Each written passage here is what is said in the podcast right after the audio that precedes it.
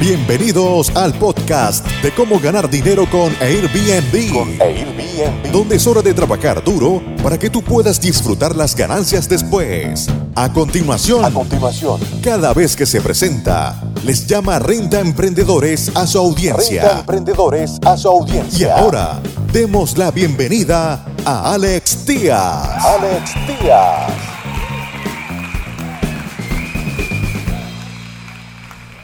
¿Cómo están amigos rentemprendedores? Bienvenidos una vez más a esta serie de podcast Mega Tendencias mirando hacia el futuro 2025.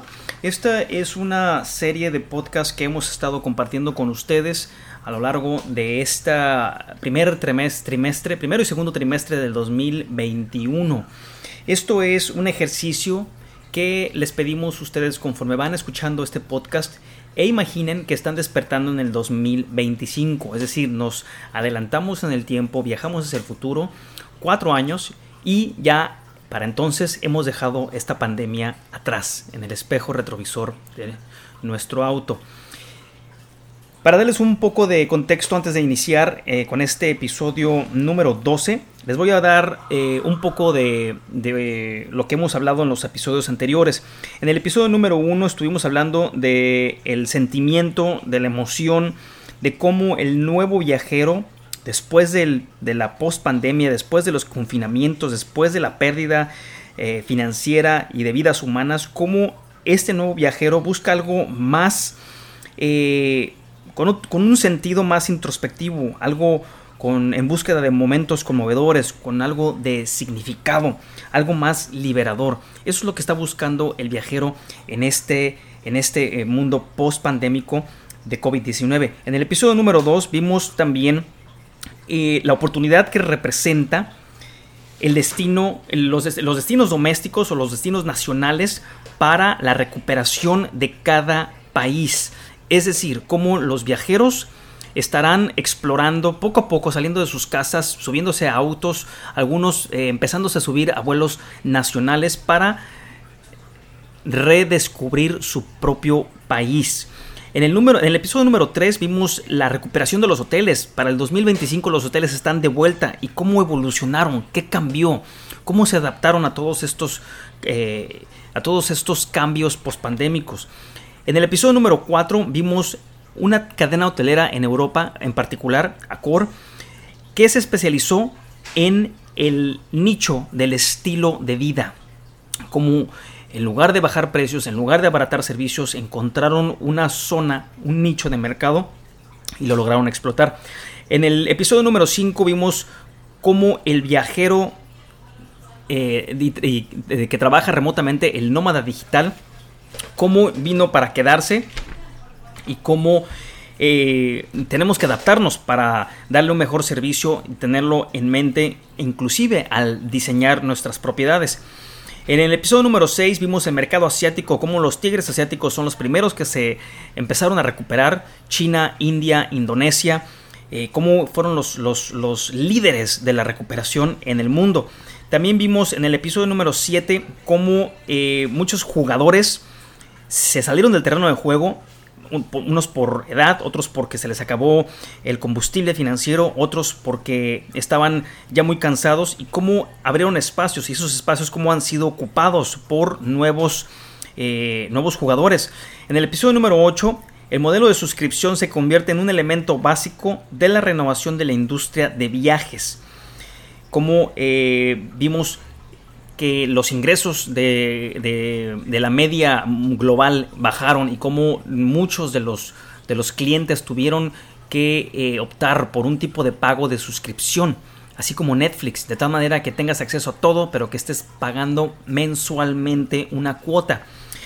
En el episodio número 9 vimos también eh, las maniobras que implementó American Express. Recuerden que dentro de los pagos de este turismo tenemos al sector de las tarjetas de crédito. ¿Qué fue lo que dijeron ellos? ¿Cómo se volcaron? ¿Cómo se anticiparon a estos cambios? ¿Cómo lograron ver la oportunidad de hacer más dinero que la mayoría de los actores en la, en la economía mundial? En el episodio número 10 vimos las aerolíneas cómo eh, algunas sobrevivieron, otras eh, dejaron de, jugar en el mercado, se retiraron, se vendieron, se fusionaron. ¿Y qué hicieron? ¿Qué hicieron esas aerolíneas? En el episodio número 11 vimos la industria de los cruceros también, cómo se recortaron rutas, cómo empezaron a eh, refugiarse en sus propias islas, cómo recortaron sus travesías. Todo esto para poder hacerle frente a un mundo post-pandémico pues quebrado, sin sin, exceso de dinero. Eh, en el episodio número 12, que es eh, este episodio, vamos a ver el auge de las carteras digitales. Las carteras digitales, los mobile wallets, cómo, cómo, aumentan los pagos digitales en la industria de viaje. Eso lo hemos estado viendo muchísimo en todo lo que tenga que ver con e-commerce en todo lo que tenga que ver con compras en línea. Eh, lo vimos ahora en el confinamiento como empresas como Uber Eats, eh, DoorDash, todo lo que tuviera que Rappi, todo lo que tuviera que ver con entrega de comida, pues simplemente siguieron operando las 24 horas o cuando fuera posible que estuvieran trabajando estos, eh, estas personas que estaban entregando y las plataformas que se dedican a prestar este tipo de servicio. Eso fue parte del e-commerce que, que nunca cerró y como el uso de las tarjetas de crédito pues va de la mano, va totalmente de la mano para este intercambio de productos, este intercambio de servicios. El aumento de las carteras móviles globales mejora los pagos de viajes. Ahora vamos a ver cómo impacta nuestra industria de turismo, nuestra industria de viajes, en la que tenemos obviamente el sector hotelero, el sector de rentas vacacionales, eh, los cruceros, las aerolíneas, los restaurantes, experiencias, todo lo que se pueda pagar en línea. Ahora vamos a ver cómo, cómo cuál es el auge y el alcance que tienen estas carteras digitales. Hemos estado hablando de, varias, eh, varios cambios que ha sufrido la industria. Eh, por ahí la mayoría de ustedes ha escuchado también de criptomonedas. Bueno, esto es una probadita de cómo va a cambiar eh, y cómo va a dejar de circular el efectivo. Y son agendas ya globales. Es decir, para el 2025 se pretende reducir más de la mitad del flujo de efectivo en el mundo. La pandemia inició una segunda revolución de pagos y en el 2025 los viajeros tenían aún más control sobre cómo reservaban sus viajes, cómo gastaban su dinero durante sus viajes. El viajero está cada vez más en control de lo que puede hacer con su dinero y no nada más qué puede hacer con su dinero, sino cómo redirigirlo y el impacto que tiene este viajero en los destinos. Lo hemos hablado en episodios anteriores. Ahora, también eh, cabe mencionar que con la implementación de, billeteras digitales eh, en los celulares, tiene que haber también, obviamente, nuevos procedimientos de seguridad, eh, ya sea o capas de seguridad para que los viajeros, que los dueños de las tarjetas, los tarjetavientes se sientan seguros al, hacer esos pagos. Por eso viene también muchos de los celulares ya con lectores de datos biométricos, es decir, huellas digitales, eh, eh, lector de, iris este, ocular, también todo esto para dar más, más seguridad al consumidor. Las super aplicaciones y los medios sociales y las criptomonedas chocaron en el 2025. Es decir, todo esto lo vemos viendo como las, las grandes eh, compañías en Internet van a, van a, van a chocar en, menos de 2000, en el 2022, 2023. Vamos a ver todos esos cambios y vamos a ver quiénes, quiénes superan en cuanto a, a servicio y cómo, cómo responde también el mercado, porque es muy importante ver cómo responde el mercado. El mercado tiene que responder de la mejor forma dependiendo de lo que se les esté ofreciendo. Con los sectores de la tecnología de viajes establecidos, es decir, Booking.com, Airbnb, eh, BRBO y una nueva ola de integradores de servicios de pagos casi eliminan los últimos vestigios de fricción para muchos consumidores. ¿A qué le llamamos fricción? La fricción es el intercambio de dinero. Entre menos fricción exista, es un término de la industria turística, entre menos fricción exista en el intercambio de dinero, es decir, menos pagos en efectivos y más digitalización, más automatizado se vuelve la experiencia y nuestra industria. El concepto de super app que se originó en Asia se extendió mucho más allá de las fronteras de China. Grandes sectores de la población se quedaron atrapados en sus hogares durante el confinamiento, durante la pandemia de 2020, y esa necesidad de comprar en línea y pedir comida para llevar hizo que se dispararan los pagos móviles. Es decir, todas estas aplicaciones, Uber Eats, Rappi, eh, DoorDash y algunas otras, tienen una cartera móvil en la cual almacenan el dinero de tu tarjeta de crédito y esta se hace el pago o funge como el puente entre el consumidor y el prestador de servicios. Inspirados por WeChat Pay, si tienen tiempo y pueden checar, esta aplicación solamente funciona en China, se llama WeChat Pay, es como WhatsApp, pero tiene la, mm, la, capacidad de hacer pagos en línea o hacer pagos este, eh, digitalmente. Esto ya existe en Brasil, México todavía no lo tiene. Más empresas de redes sociales diseñaron sus propias monedas.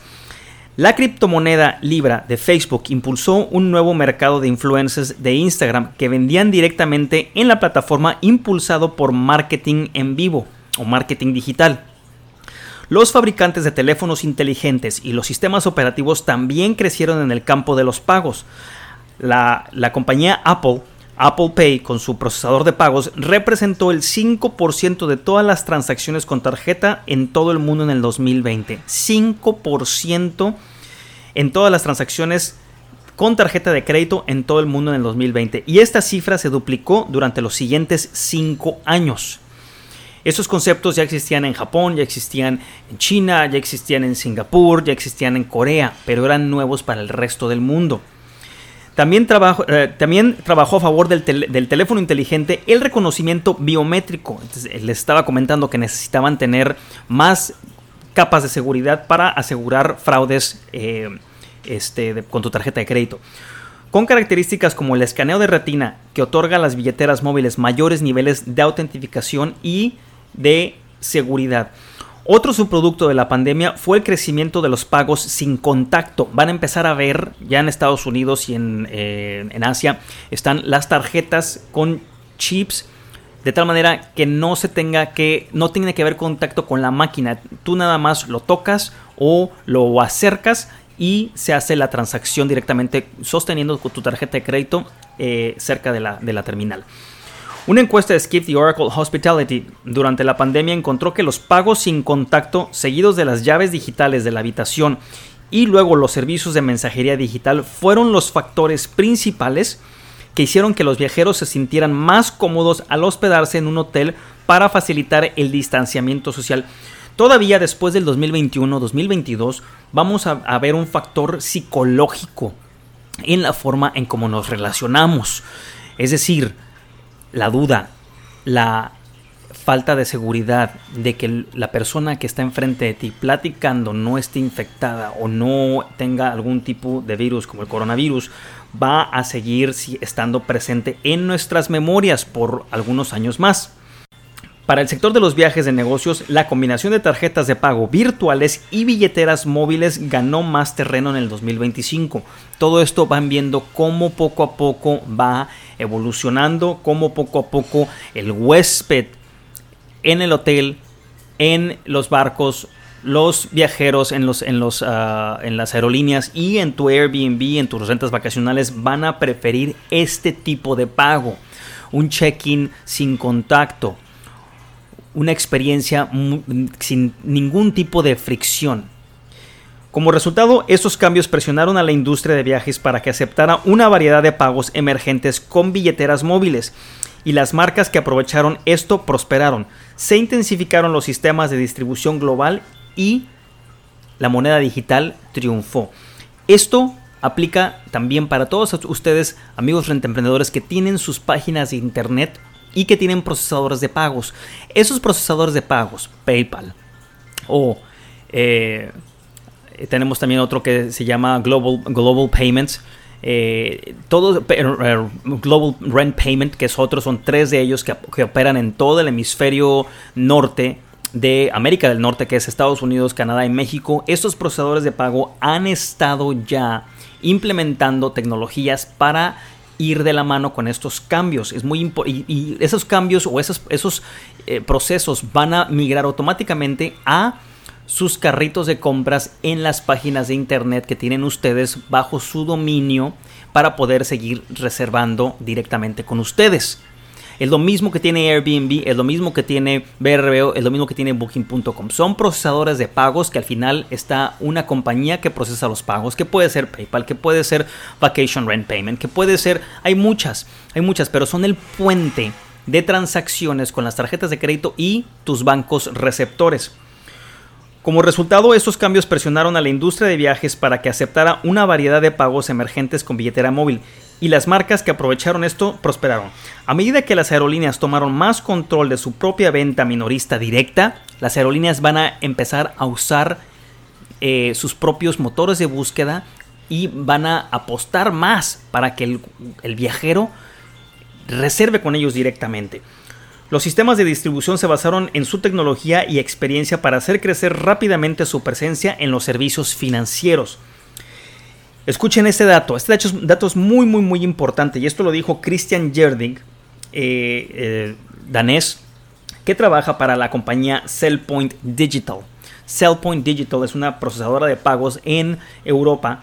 Y dice, del 15 al 20% de los clientes abandonarán la experiencia de reserva si no se acepta su método de pago preferido. Y estamos hablando que en el futuro vamos a estar no nada más aceptando Visa, Mastercard y American Express, sino que puede haber criptomonedas. Y si no las estamos aceptando, vamos a perder. No necesariamente tiene que ser Bitcoin, no necesariamente tiene que ser Ethereum, no necesariamente tiene que ser ninguna de las que son más volátiles, sino que puede haber una criptomoneda que sea más eh, fácil o inclusive hasta por rubro. Puede ser para turismo o puede ser nada más para rentas vacacionales. De tal manera que no sufre tanta especulación y no está sujeto a tantos altibajos, sino que es mucho más estable y puedas tú aceptar esa criptomoneda sin ningún problema. Las aerolíneas y los hoteles también se enfrentaron a la demanda de pagos móviles. Entre el 15 y el 20% de los clientes abandonarán la experiencia de reserva si no se acepta su método de pago preferido, ya sean tarjetas de crédito o formas alternativas de pago. Todo esto le ayudó muchísimo a Apple Pay y a los servicios de Southwest Airlines, porque Southwest Airlines ya va a aceptar Apple Pay y lo va a hacer también Delta Airlines y lo va a hacer también Aeroméxico en su momento y todas las demás aerolíneas porque tienen que adaptarse a estas, estas carteras digitales. Solo iba a ir en una dirección, como se predijo cinco años antes, en el año 2020, que los pagos alternativos superarán el efectivo y las tarjetas para las transacciones de la industria de viajes. Esto fue lo que dijo Bart Tompkins, director de gerente de pagos de Amadeus eh, en el 2025 dice las empresas de viajes habían mejorado su juego para aceptar un nivel de pagos alternativos a través de billeteras móviles que nunca habían imaginado en el 2020. Amigos rentemprendedores, aquí tienen una buena eh, una buena imagen panorámica de hacia dónde van los pagos digitales, de hacia dónde está cambiando la industria la economía global, en especial la industria del turismo y cómo tenemos que irnos adecuando. Tenemos que ir, tenemos que tener nuestra propia página de internet, nuestro dominio, nuestro propio procesador de pagos que lo puedes, ellos ya, esos ya existen, es nada más cuestión de contratarlos, pero tienes que poder aceptar este tipo de pagos para que seas atractivo al cliente. En el episodio siguiente, que es el, el episodio número 13, Vamos a ver las tendencias de socios de DCT en Abu Dhabi y cómo Abu Dhabi está adaptando su estrategia de eventos para el futuro. Recordemos que gran parte del turismo de Abu Dhabi es para eventos, salones, eh, bodas, eh, conferencias, convenciones en los hoteles. Gran parte del turismo era de, para, el turismo de eventos y ha sufrido muchísimo, pero se está adaptando. Todo eso y más en el próximo episodio de Renta Emprendedores, episodio número 13, y nos vemos a la próxima. Muchas gracias por escuchar tu podcast Cómo ganar dinero con Airbnb. Con Airbnb. Visítanos en nuestra página web www.comoganardinero.airbnb.com y nuestro canal de YouTube Gana dinero con Airbnb. Con Airbnb.